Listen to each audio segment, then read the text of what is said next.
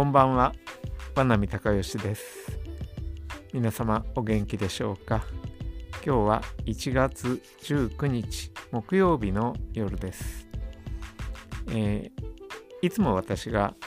お話をするのはもう遅い時間なんですけれども今日はそうでもなくてまだ8時ちょっと過ぎたところです。えー、いよいよ私の方の文科生発表会が明日に迫りました。明日11月、えー、11月じゃないね、1月20日午後6時から品川区立五反田文化センター音楽ホールで開催します。最寄りは目黒線の不動前駅になります。そこから歩いて7、8分だと思います。えー品川区立のホールなんですけどとても音のいい音楽ホールです、えここで11人の文科生が、えー、演奏を発表します。入場は無料ですのでどなたでもおいでいただけます、えー、中学1年生からあもうかなり年配の方まで、えー、60代の人まで演奏しますがあのまあ、発表会の定番である、えー、競争曲をピアノ伴奏で弾くというのが、まあ、前半に6人。それから、えー、ソナタあるいは幻想曲などバイオリンとピアノのために書かれた作品を演奏するのが5人です、えー、私の発表会にしては珍しく今回は無伴奏の曲が一つもありません。全員がピアノと一緒に演奏します。でみんなお昼からそれぞれ、えー、30分から40分ぐらいずつリハーサルをやって、えー、そしてこの6時からの本番に臨みます、えー、もう私の発表会はこれで27回目になります、えー、1997年にあの妻の土屋美音子のピアノの発表会と合同で最初はやったんですけれども、えー、何年目ぐらいでしょう？78年目ぐらいから、それぞれが独立してやるようになりました、えー、私もその2002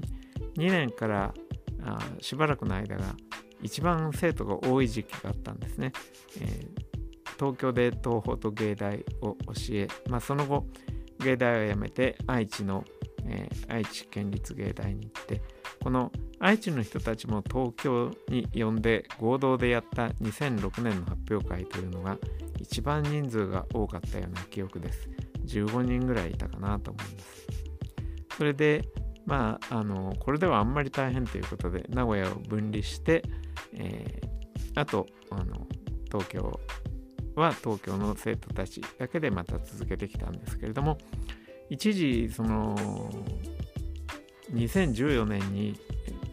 随分減ってしまって8人ぐらいしかいなくてねこれじゃあちょっと寂しいというので私もそれから、えー、土屋美音子にもピアノのソロを弾いてもらったりして、えー、まあなんとか体裁を作ったというのがあって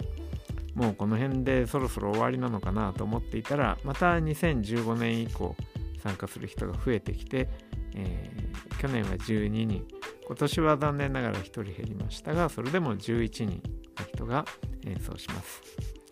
えー、東邦学園を2020年に退職して生徒が減ったんですけれどもそれでも、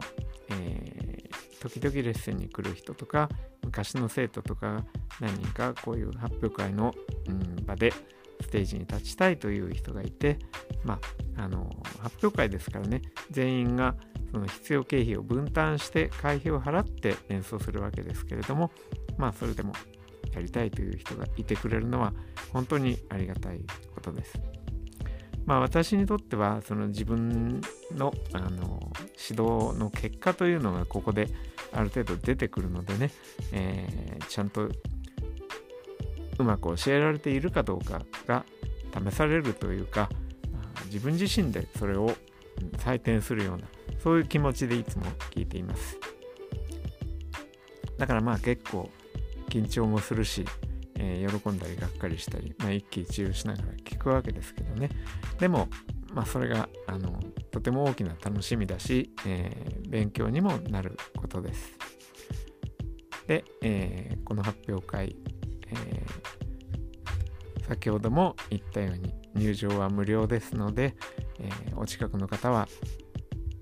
覗いていただけたらね嬉しいと思います。で演奏の途中でのまあ出入りはお断りしてるんですけれども、えー、演奏の合間には入れます。そして、えー、終演は9時の予定です。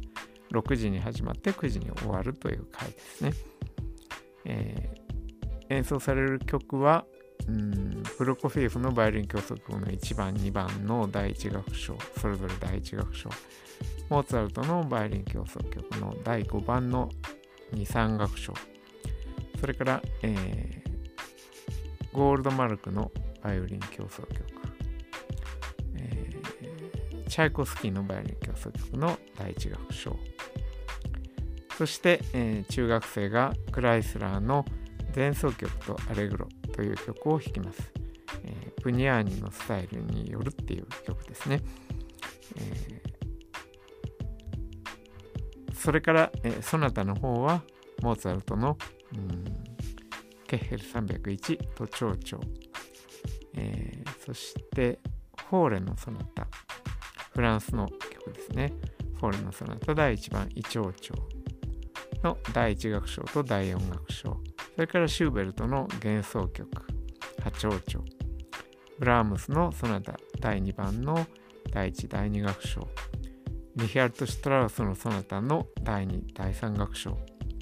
えー、今年はこのシュトラウスのソナタが最後になります、えー、数年前まで私が教えていた生徒が、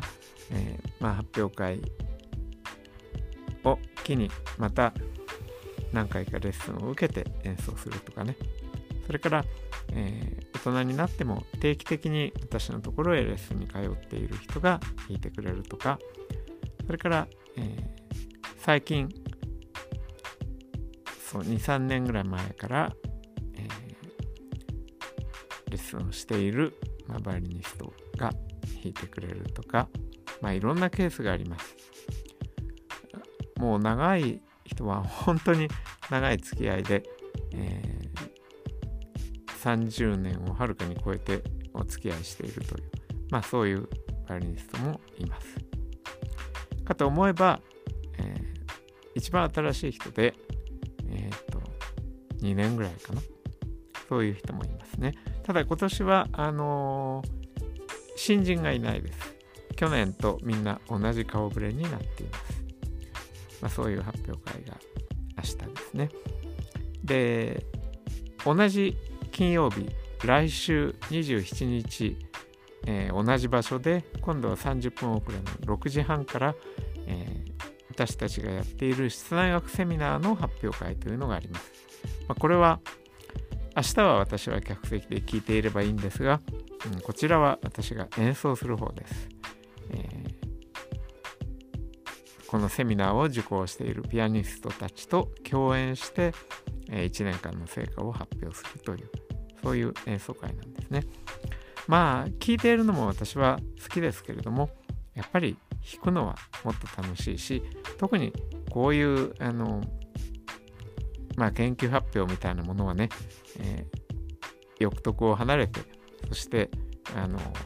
別にここでその自分がなんかいいとこ見せようっていう必要もないし本当にピアニストたちをサポートしていい音楽をやるということだけ考えて演奏できる本当に私にとっては、えー、素晴らしい時間になると思います。でまあピアニストはあの昨日もちょっとそのセミナーがあったんですけれどもやはりあのまあ未熟な人もいますから、うん、私はこうあまり自由に演奏できないっていうかねちょっとこう縛りがかかるようなことになる。そういうケースもあります、まあ、そういう中でどれだけ、えー、自分自身がこうフリースペースを確保できるか。それから、まあ、ピアニストたちにはこういうそのえー、バイオリンのためのスペースをちゃんとこう用意してくれないといけないっていう、まあ、そういうこう対話ですよね。対話っていうものは結局自分だけがベラベラ喋っていては対話にならないわけで、まあ、バイオリンソロとピアノ伴奏っていう関係ですと、今度は逆にバイオリンがきっちり喋ら喋り通さなきゃいけないっていことになりますが、まあ、その他の場合はやっぱり互いに譲り合わないと音楽が成立しない。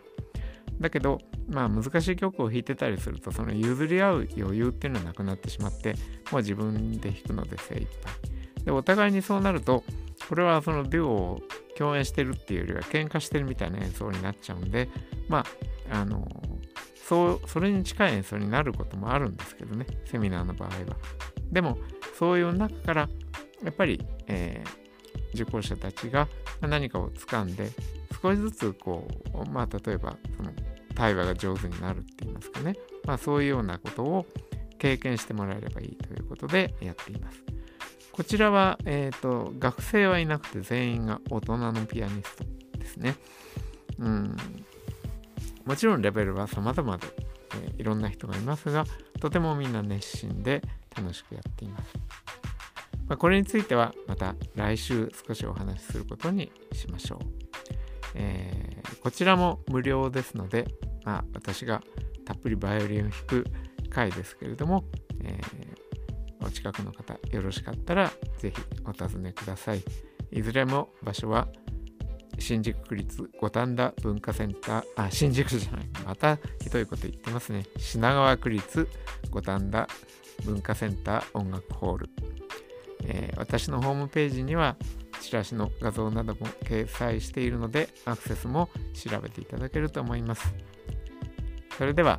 えー、皆様とお目にかかれることを楽しみに。今日は、まあ、発表会の宣伝で終わっちゃいましたけれども、これで、えー、お別れしたいと思います。またお話しします。ありがとうございました。